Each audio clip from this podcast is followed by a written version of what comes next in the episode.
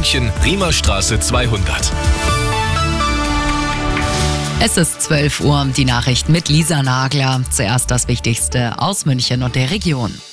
Bauen, Sanieren, Design. Darum dreht sich's ab heute auf der internationalen Handwerksmesse. Auch unsere Arabella München Moderatorinnen und Moderatoren sind vor Ort. Insgesamt finden vier verschiedene Messen gleichzeitig in Riem statt. Arabella München Report Moderator Uli Floll. Im Expertenforum Das Haus dreht sich alles um Bauen, Renovieren, Sanieren. Viele Themen rund um Heizen und Energie gibt es. Das sind ja die Trendthemen schlechthin. Aber auch zum Beispiel um Elektromobilität geht's, um barrierefreies Bauen und so weiter. Wenn Sie eh bei mir auf der Messe vorbeischauen, dann lohnt sich auch ein Abstecher zum Schlemmen auf die Food and Life oder Sie entdecken neueste Kleidungstrends fürs Frühjahr auf der Handwerk und Design. Und auf der Garten München, da holen Sie sich tolle Inspirationen für Garten, Terrasse oder Balkon. Also, ich freue mich auf Sie. Alle vier Messen in Riem, die starten heute, gehen dann bis Sonntag. Alle Infos dazu auch auf radioarabella.de.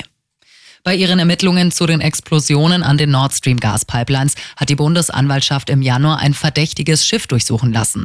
Es bestehe der Verdacht, dass es zum Transport von Sprengsätzen verwendet worden sein könnte. Zuvor hatten ARD und die Zeit berichtet, dass eine Spur in die Ukraine führe. Verteidigungsminister Pistorius und Außenministerin Baerbock warnen, voreilige Schlüsse zu ziehen.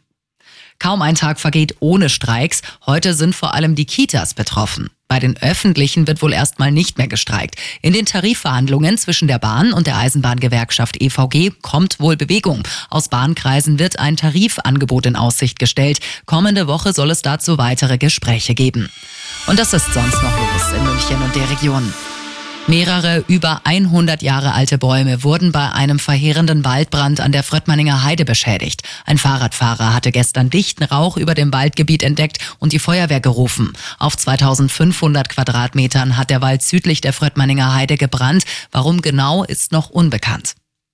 Und der beliebte Amper-Marathon geht in eine neue Runde. Wer Ende April mitlaufen will, meldet sich ab sofort an. Von Olching aus geht's immer der Amper entlang bis nach Dachau und zurück. Teilnehmer können einen Drittel, zwei Drittel oder ganzen Marathon über 42 Kilometer laufen. Neu heuer, Sportler können sich die Strecke beim Amper-Marathon auch teilen. Immer gut informiert, das Update für München und die Region wieder um halb eins. Und jetzt der zuverlässige Verkehrsservice mit Stefan Hempel.